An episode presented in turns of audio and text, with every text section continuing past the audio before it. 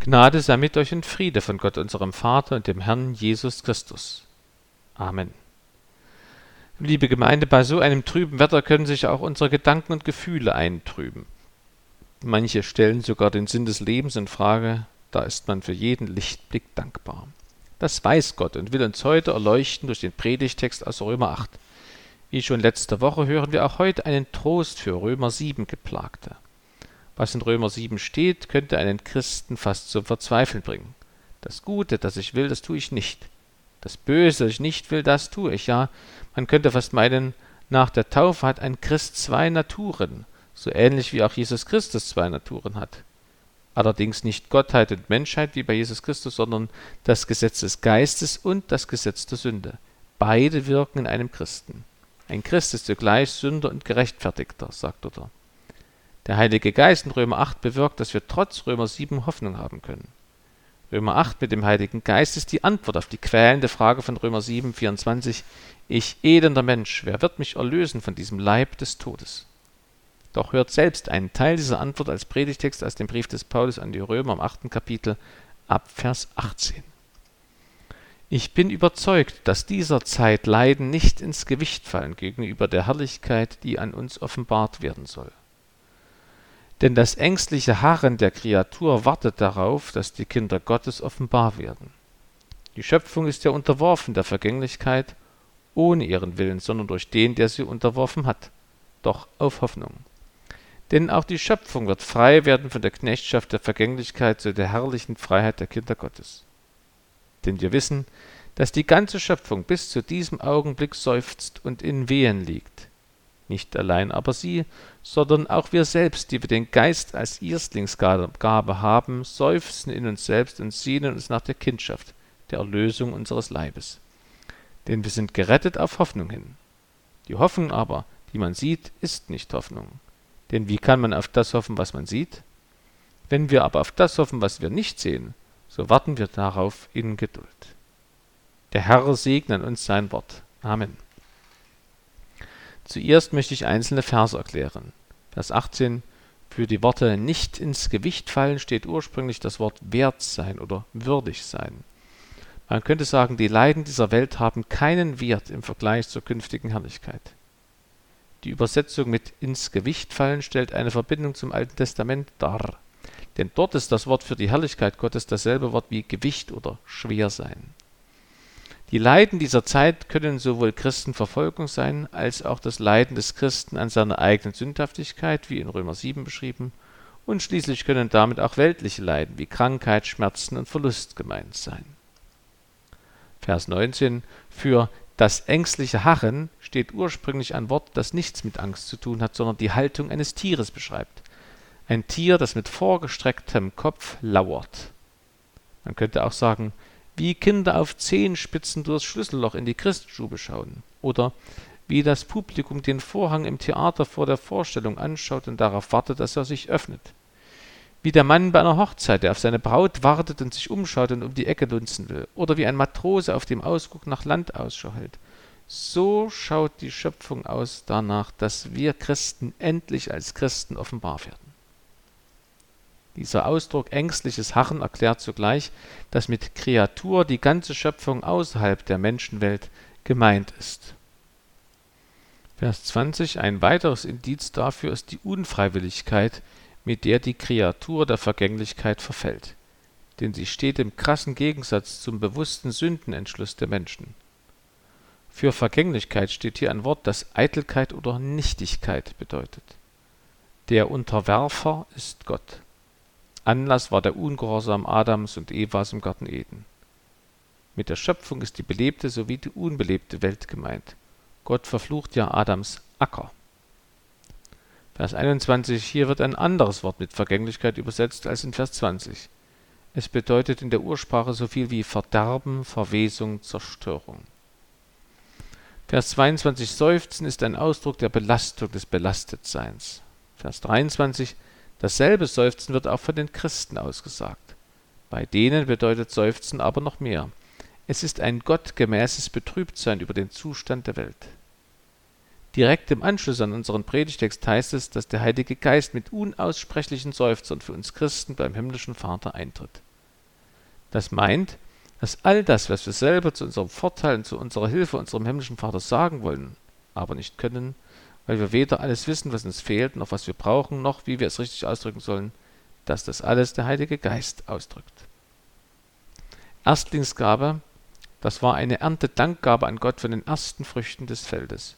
Später folgten dann weitere Dankopfer von der vollen Ernte. So ist hier der Heilige Geist wie eine Art Anzahlung oder Unterpfand beschrieben auf das Große, was noch kommt, nämlich unser ungestörtes und dauerhaftes Zusammenleben mit Gott im Himmel. Nicht nur das Novemberwetter kann die Stimmung trüben und sogar zu Depressionen führen. Auch das Wissen um unsere Sterblichkeit, gerade auch angesichts des Volkstrauertages nächste Woche und des Ewigkeitssonntags in zwei Wochen. Krankheit, Stress auf Arbeit, Sorge um die Zukunft unseres Landes und unserer Welt bedrücken viele Menschen, leider heutzutage auch viele junge Menschen. Da ist Hoffnung bitter nötig, ja überlebensnotwendig. Hoffnung brauchen alle Menschen zum Leben, sonst werden wir ein hoffnungsloser Fall. Die gute Nachricht Gottes an die Menschheit lautet, ihr könnt Hoffnung haben. Und zwar nicht deshalb, weil die Leiden gar nicht so schlimm sind, nach dem Motto wird schon wieder. Nein, sondern weil die Herrlichkeit Gottes so schön ist. Gerade der Vers 18 will nicht die gegenwärtigen Leiden kleinreden, sondern er will die kommende Herrlichkeit groß machen. Wie es auch an anderer Stelle steht in der Bibel, Unsere Bedrängnis, die zeitlich und leicht ist, schafft eine ewige und über alle Maßen gewichtige Herrlichkeit, uns, die wir nicht sehen auf das Sichtbare, sondern auf das Unsichtbare. Es gibt Hoffnung. Sechsmal kommt Hoffen oder Hoffnung in unserem Predigtext vor. Hoffnung heißt Nicht-Endgültigkeit meines Schicksals. Das letzte Wort ist noch nicht gesprochen oder wie es ein Fußballmanager sagte, als er wegen einer Strafe sein Vorstandsamt abgeben musste, das ist es noch nicht gewesen. Es gibt Hoffnung, und zwar begründete Hoffnung. Der Grund unserer Hoffnung heißt Jesus Christus. Er ist unschuldig am Kreuz verendet, damit wir schuldige Menschen straffrei ausgehen dürfen und statt der verdienten Hölle die unverdiente Freiheit in Gottes Herrlichkeit genießen können wenn wir Jesus Christus als unseren Retter annehmen bzw. angenommen haben. Christen tun das. Deshalb haben sie eine begründete Hoffnung. Wir Christen werden in Gottes Herrlichkeit leben, die x tausendmal schöner und länger ist als unser Leben hier. Im Predigtext werden alle Leiden dieser Zeit ins Verhältnis gesetzt zur Herrlichkeit im Himmel. Ja, ihre Gewichte werden verglichen. Das kann man sich vorstellen wie bei einer Waage. Auf der einen Waagschale liegen alle Probleme dieser Welt, Ängste, Sorgen und Zweifel, die uns niederdrücken und die Luft zum Atmen nehmen, ja die Lust zum Leben nehmen wollen. Diese Waagschale des Leidens drückt ganz nach unten. Aber auf die andere Waagschale legt Gott etwas von außerhalb unserer Welt, aus dem Himmel, nämlich die ewige Herrlichkeit, ein Leben ohne Tod. Gott selber wird dort jedem Verzweifelten die Tränen aus dem Gesicht wischen. Schmerzen und Geschrei wird es nicht mehr geben. Ewige Freude wird über dem Haupt der Christen sein. So heißt es in der Bibel. Wenn Gott diese himmlischen Gewichte in die Waagschale legt, dann ändert sich die Waage, dann wird die Leidensschale angehoben, sie wird leichter. Ja, wenn man die Gewichte in beiden Waagschalen direkt vergleicht, dann könnte man folgern, Gott macht durch seine Liebesgewichte aus dem Himmel, aus der Waage einen Katapult. Wenn er seine Liebe auf die Waage fallen lässt, wird die Waagschale so schnell und weit nach unten gerissen, dass auf der anderen Seite die Leiden hochgeworfen werden wegfliegen. Deswegen heißt es ja, dass die Schmerzen im Reich Gottes weg müssen werden. Vielleicht ist jemand hier, der sich denkt, ich bin kein Christ, aber diese himmlische Hoffnung, diese Befreiung von Sorge, Depression und Last, die will ich haben.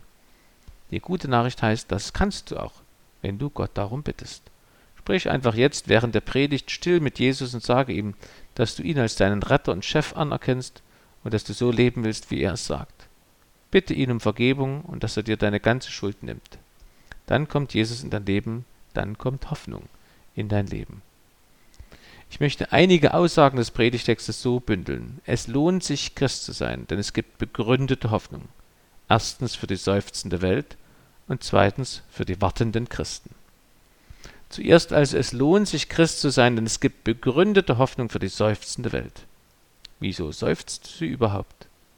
Ich zitiere aus unserem Predigtext nach einer anderen Übersetzung. Ohne eigenes Verschulden sind alle Geschöpfe der Vergänglichkeit ausgeliefert, weil Gott es so bestimmt hat. aber er hat ihnen die Hoffnung gegeben, dass sie zusammen mit den Kindern Gottes einmal von Tod und Vergänglichkeit erlöst und zu einem neuen, herrlichen Leben befreit werden. Die Natur ist dem trostlosen Werden und Vergehen überlassen worden ohne eigene Schuld, sondern durch Adams und Evas Schuld, also durch die Schuld von uns Menschen.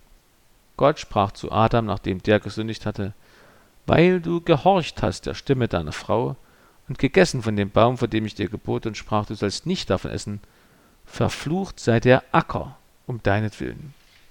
Der Acker, die Erde, unser Planet wird wegen und mit Adam mitbestraft weil Gott die Erde nicht zum Selbstzweck schuf, sondern für uns Menschen. Deswegen wirkt sich die Strafe für die Menschen auch auf die Erde aus. Wenn in einer Firma der Chef pleite geht, kriegen das auch die Mitarbeiter zu spüren, sie werden entlassen. So abhängig ist die Schöpfung von uns Menschen. Oder so wie Kinder von ihren Eltern oder wie Haustiere von ihren Herrchen und Frauchen. Das ist eine Riesenverantwortung. Gott legt die Verantwortung für die Erde in unsere Hand. Wenn wir etwas tun, dann hat das immer auch Folgen für die Erde. Wer das begreift, der will Schöpfungsschutz. Natürlich Sorge und Schutz für die Schöpfung nach dem Maßstab der Bibel, nicht nach der Ideologie einer Partei. Gern wiederhole ich, der Schöpfungsschutz ist keine menschliche Erfindung von vor 50 Jahren, sondern göttlicher Befehl an uns Menschen von Anbeginn der Zeiten. Wir Menschen sind mit der Schöpfung stark verbunden. Wir finden uns in einseitiger, unilateraler Abhängigkeit vor. Wenn wir auf unser jetziges Zeitalter schauen, dann sieht es so aus, als ob wir Menschen von der restlichen Schöpfung abhängig sind. Wir brauchen Luft zum Atmen, Wasser zum Trinken, Energie und Nahrung. Interessanterweise gilt das jedoch beinahe völlig umgekehrt für die Erlösung in Zukunft. Die ganze Schöpfung hängt dann an den Christen dran, nicht an allen Menschen. Sie ist von ihnen abhängig und wird nur im Gefolge der Christen Befreiung erleben. Sinngemäß schreibt, schrieb ein Ausleger, die Christen sind das Schicksal der Welt, ausgenommen die Christ nichtchristlichen Menschen. Denn die nichtchristlichen Menschen werden nicht wie die Natur durch die Christen gerettet. Wieso? Eben weil sie Menschen sind, weil sie Ebenbilder Gottes sind, wenig niedriger gemacht als Gott selbst. An diese Würde ist auch eine Verantwortung gebunden, nämlich auf Gottes Wort zu antworten durch den Glauben. Tiere und Pflanzen können weder glauben noch sündigen. Sie sind auch nicht Gottes Ebenbilder. Aber wir Menschen. Alle Menschen können nur durch ihren eigenen Glauben an Jesus Christus gerettet werden. Unser Predigtext ist also kein Freifahrtsschein für Atheisten nach dem Motto, unsere Oma geht sonntags in die Kirche, die glaubt für uns mit. Das funktioniert schon deshalb nicht, weil Menschen in anderen Angelegenheiten ganz anders denken und sich das verbitten würden. Stellt euch vor, ein RB-Fan würde sagen, es reicht, wenn meine Oma ins Stadion geht, die feuert die Mannschaft für mich mit an. Die feiert auch für mich die Siege mit. Nein, ins Stadion will jeder Fan selber. Das muss man selber erleben. Genauso ist es mit Gott. Das muss jeder selber erleben, wenn er in den Himmel kommen will, wenn er hier im Alltag schon Hoffnung haben will. Dann muss man selber in den Gottesdienst gehen. Unser Predigtext ist kein Freifahrtsschein für einzelne atheistische Menschen in den Himmel. Er ist auch kein Freifahrtsschein für unsere Gesellschaft nach dem Motto, die Volkskirchen und Freikirchen und Gemeinden sorgen bei Gott für gut Wetter für uns alle. Die Volkskirchen kriegen doch auch staatliche Privilegien, da müssen sie auch eine Gegenleistung erbringen. Wenn der Staat oder die Kirchen so denken, dann widersprechen sie der Bibel. Es ist womöglich kompliziert, aber dennoch unbedingt nötig, zwischen Ziel und Folge des christlichen Glaubens zu unterscheiden. Das Ziel des christlichen Glaubens ist, dass ein Mensch, wenn er an Jesus Christus glaubt, vor der Hölle gerettet wird und in die himmlische Freiheit gelangen darf. Wir Christen sind von Gott nicht dazu aufgerufen, in der Gesellschaft die Menschen zu beruhigen oder etwa einverstanden zu sein mit den politischen Umständen. Das wäre Zivilreligion. Da wäre die Kirche Steigbügelhalter der jeweils herrschenden Klasse, wie wir in der DDR gelernt haben. Wie dem, wenn es so war und wenn es so ist. Das ist nicht mit der Bibel in Übereinstimmung zu bringen. Unser Auftrag ist es, Jesus Christus nachzufolgen, sein Evangelium weiterzusagen und sogar unsere Feinde zu lieben. Wenn dadurch Menschen Christen werden und selber zu Liebenden werden, so dass es ruhig und friedlich in der Gesellschaft wird, dann ist das ein angenehmer Nebeneffekt, aber nicht das Ziel unseres Lebens als Christen auf der Erde. Unser Ziel ist Jesus Christus. Unsere Heimat ist im Himmel. Einen Himmel auf der Erde gibt es nicht. Und selbst wenn es ihn geben könnte, haben wir doch keinen Auftrag von Jesus, ihn zu errichten. Es lohnt sich, Christ zu sein, denn es gibt begründete Hoffnung für die seufzende Welt. Man könnte es auch so sagen, es lohnt sich für die Welt, dass es Christen gibt, denn die Christen sollen die Schöpfung schützen. Der Heilige Geist hilft uns, unsere Welt sowohl als Werk unseres Schöpfergottes Jahwe zu erkennen, als auch als gefallene Schöpfung. Die Schöpfung hat einen hohen Wert, weil sie der Schöpfer für wert hielt, geschaffen zu werden und weil es sein Werk ist. Die Werke von berühmten Malern wie Da Vinci oder Michelangelo sind so teuer, weil sie die Werke dieser Künstler sind. Unsere Welt ist so wertvoll, weil Gott ihr Autor und Künstler ist. Es ist klar, dass der Meister wichtiger ist als sein Werk, dass der Schöpfer wichtiger ist als die Schöpfung. Deswegen sollen wir sie nicht anbeten, sondern uns an ihr erfreuen. Und wir sollen immer wieder hinter dem Werk den Meister sehen, hinter der Schöpfung den Schöpfer. Unsere Welt ist sehr wertvoll, aber auch völlig gefallen. Es gibt Raubtiere und Beutetiere. Tiere erleiden Schmerzen deswegen. Sie leiden auch Schmerzen, wenn Menschen sie essen. Und wir dürfen das. Nach der Sintflut gab Gott uns die Tiere zu essen. Zitat Gott segnete Noah und seine Söhne und sprach Seid fruchtbar und mehret euch und fülle die Erde. Furcht und Schrecken vor euch sei über allen Tieren auf Erden und über allen Vögeln unter dem Himmel, über allem, was auf dem Erdboden wimmelt und über allen Fischen im Meer. In eure Hände seien sie gegeben. Alles, was sich regt und lebt, das sei eure Speise. Wie das grüne Kraut habe ich's euch alles gegeben. Also auch die Tiere leiden. Das war nicht von Anfang an so. Und es wird in Zukunft nicht so sein. Schon die Propheten wie Jesaja verkündeten den sogenannten Tierfrieden. Wenn der Messias kommt, dann wird, Zitat, der Wolf beim Lamm wohnen und der Panther beim Böcklein lagern. Kalb und Löwe werden miteinander grasen. Auch das hilft uns, die Schöpfung nicht anzubeten, sondern stattdessen unserer Erlösung entgegenzugehen. Denn auch das kommt der Schöpfung zugute. Denn das ängstliche Harren der Kreatur wartet darauf, dass die Kinder Gottes offenbar werden. Denn auch die Schöpfung wird frei werden von der Knechtschaft der Vergänglichkeit zu der herrlichen Freiheit der Kinder Gottes. Wie gesagt, die Hoffnung der Schöpfung ruht auf den Menschen, die Jesus Christus nachfolgen. Dadurch wird klar, das Beste, was ein Mensch tun kann, um der Schöpfung zu helfen, ist, Christ zu werden. Was die Zukunft betrifft, ist es nicht so wichtig, die Schöpfung zu schützen, damit es uns Menschen gut geht, wie es die meisten atheistischen Aktivisten denken. Es ist vielmehr wichtig, die Menschen zu Jesus Christus einzuladen, damit auch die Schöpfung einst frei wird. Und weil Christen eben schon hier im Auftrag des Schöpfers die Schöpfung schützen. Wer auf den Schöpfer hört, hat auch ein offenes Ohr für die Nöte der Schöpfung. Wie verdreht die Situation bei uns heute ist, zeigt allein das Verhalten einzelner Aktivisten zur Politik und zur Natur. Einerseits behindern manche Aktivisten durch Straßenblockaden Menschen zur Arbeit zu kommen oder sogar Ärzte Menschenleben zu retten. Andererseits fliegen manche von ihnen ohne Gewissensbisse zum Urlaub auf Mali. Wie viel besser für Natur und Menschen wäre es, nicht zu fliegen, statt anderen Menschen zum Beispiel durch Blockaden Gewalt anzutun. Oder denkt an den Einsatz von Tierschützern gegen Massentierhaltung. Dadurch soll das Leiden der Tiere verringert werden. Betroffen werde ich, wenn manche von ihnen Gesetze gegen das Schreddern von wenigen Tagen alten Küken fordern, weil die Küken Schmerz erleiden, aber zugleich ein Gesetz fordern, dass Menschen bis zum Alter von mehreren Monaten geschreddert werden dürfen im Mutterleib. Das Beste, was Menschen tun können, um anderen Menschen der Schöpfung tatsächlich zu helfen, ist, Christ zu werden. Und da bin ich beim zweiten Aspekt der Predigt angelangt. Es lohnt sich, Christ zu sein, denn es gibt begründete Hoffnung für die seufzende Welt und für die wartenden Christen.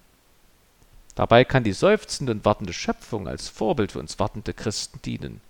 Wörtlich könnte man übersetzen, die ganze Schöpfung lauert wie ein zum Sprung bereites Tier darauf, dass die Söhne Gottes endlich als solche sichtbar werden. Demgegenüber gleichen Christen manchmal eher einem Tiger in Form des Bettvorlegers, der es einfach hinnimmt, dass ihm irgendwer auf dem Rücken rumtrampelt. Ganz anders bei Paulus. Da herrscht höchste Anspannung in Erwartung der entscheidenden Wende zur Hoffnung und keine Spur einer Rede etwa von der Integration unserer Nöte in unsere Biografie. Das könnte zu einer fatalen Verewigung des Leides geraten. Nein, auch wir Christen leiden zwar noch und seufzen, aber werden auch mit Hoffnung auf unsere Erlösung von den Leiden. Auf beides will ich näher eingehen.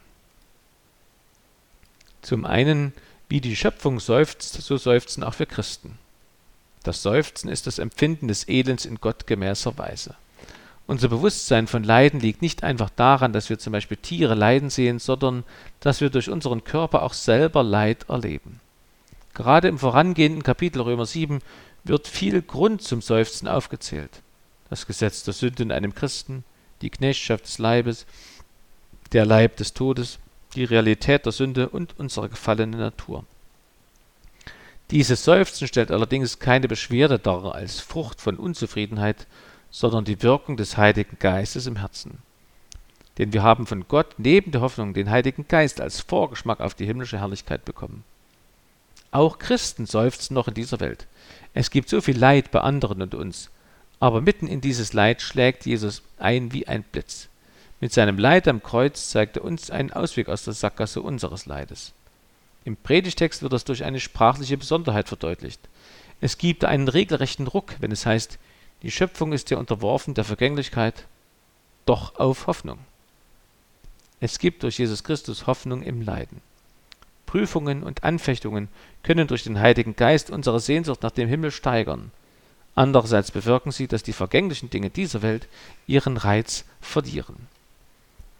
Je mehr diese herrliche Zukunft für uns Christen eine Realität wird, desto mehr werden wir imstande sein, die Schwierigkeiten hier auf der Erde zu ertragen. Zum anderen, weil wir den Heiligen Geist und Hoffnung haben, seufzen wir nicht nur, sondern warten auch sehnlich auf den Himmel.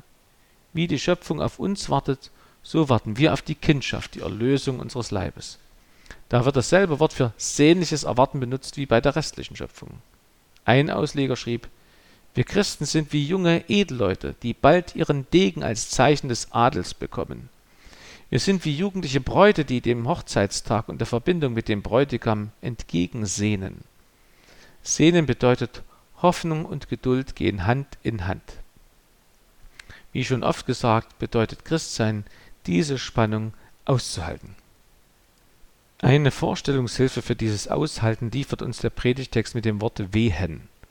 Das Leben der Christen auf der Erde ist teilweise wie eine Schwangerschaft. Aber der Vergleich hat natürlich Grenzen. Jedenfalls, das Baby ist längst im Bauch und lebt. Es muss aber noch wachsen und kommt erst später raus, und das geht nur mit Schmerzen. Die Wehen heißen ja Wehen, weil es weh tut. So sind wir Christen schon jetzt durch Glauben und Taufe Kinder Gottes. Aber zugleich ist unsere Kindschaft noch wie im Mutterleib verborgen.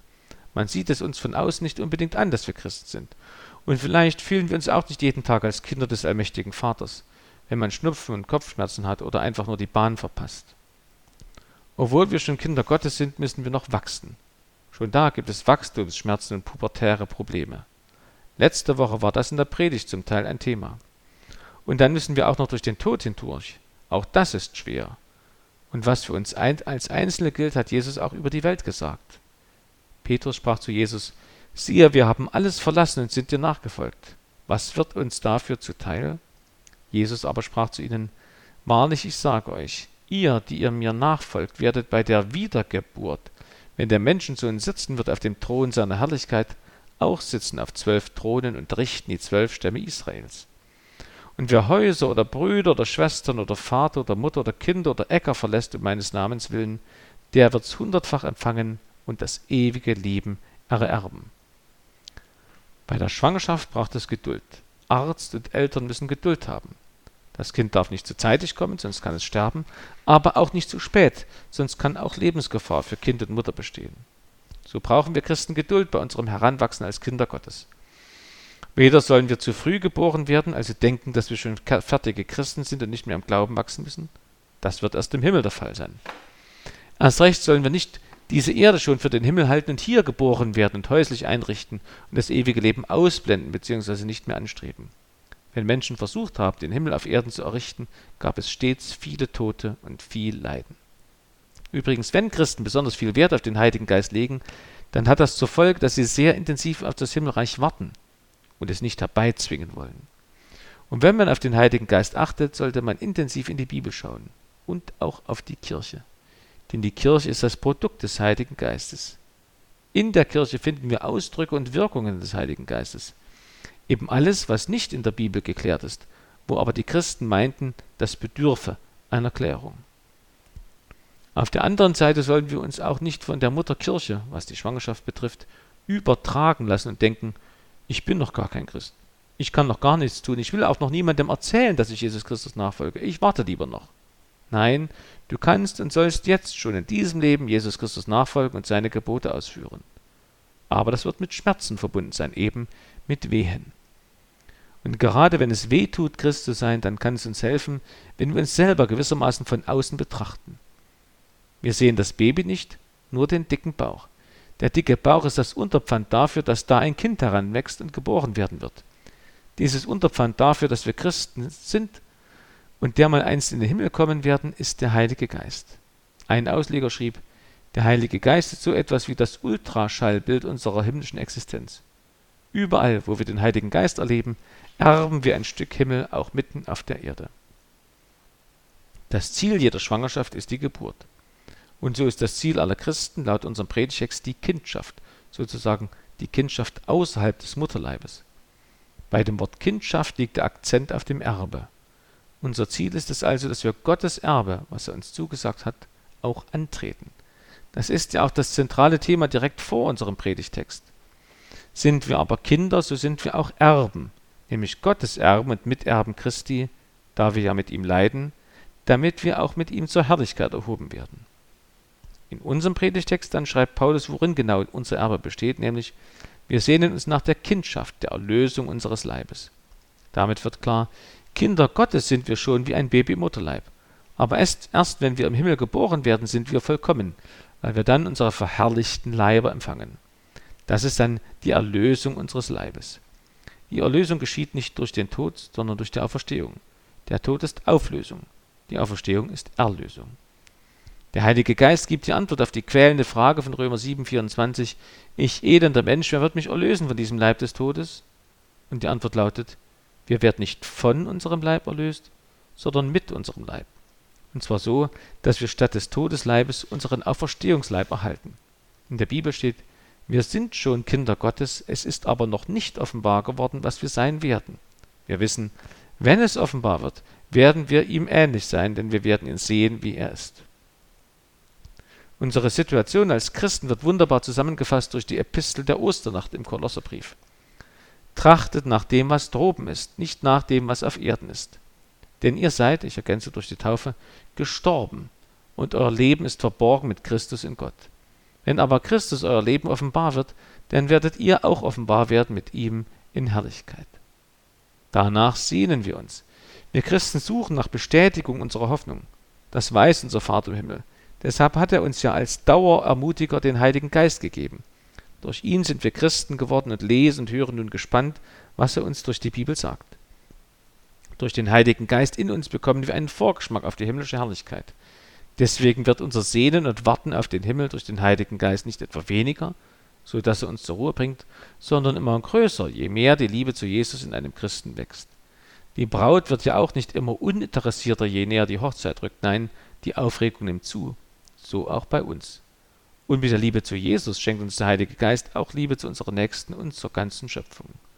Und dann wird uns sonnenklar, dass die nichtmenschliche Schöpfung wie wir Christen auf die Freiheit und Erlösung hofft.